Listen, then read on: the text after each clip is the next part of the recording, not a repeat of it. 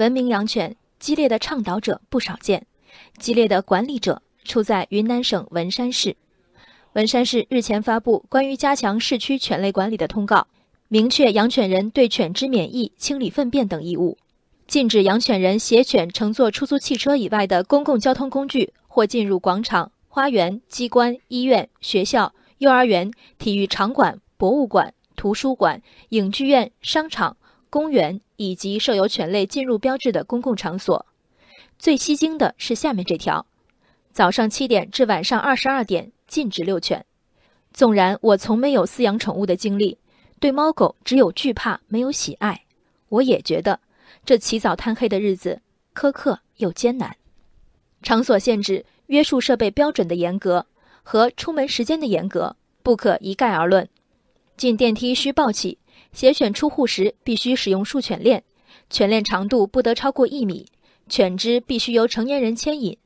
对于多地犬只伤人新闻中的无辜者和旁观者，这些规定来得虽迟，善莫大焉。文山之规多半是在矫枉，堪为全国城市管理的表率。唯独这七点至二十二点禁止遛犬一条，难免过正之嫌。新规实施后效果如何？文山市城管部门回应，政策出台的目的是为了维护更多市民的基本权益。几天来，有关市民违规遛狗的投诉明显减少，宠物主人来电主要以咨询办理狗证、接种疫苗内容居多。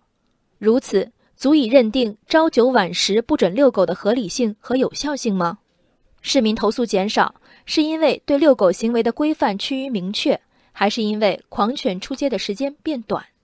更极端的假设是。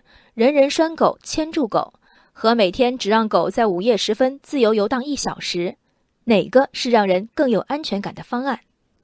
汽车尾气是空气污染一大元凶，我们却不能因空气污染禁止所有车辆上路，将犬只出门时间压缩至每天深夜至清晨的九小时，然后把遵守规则的功劳归于对权力的限制，同样不是管理者应有之态。养狗者和被咬、被惊吓者屡生举语，一句限制出门看似铁腕，实则讨管理之极简，投舆论之所好。更多市民的基本权益自当维护，维护的方式则有待商榷。被咬、受惊者无辜，文明养犬者同样无辜。我们立足文明，反对不文明养犬。于他人的要求在于犬链、嘴套。于自己的要求，则在尊重养犬者与宠物间的情感连结。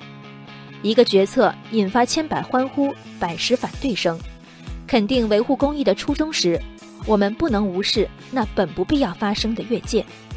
人生海海，见微知著。我是静文，往期静观音频，请下载中国广播 APP 或搜索微信公众号“为我含情”。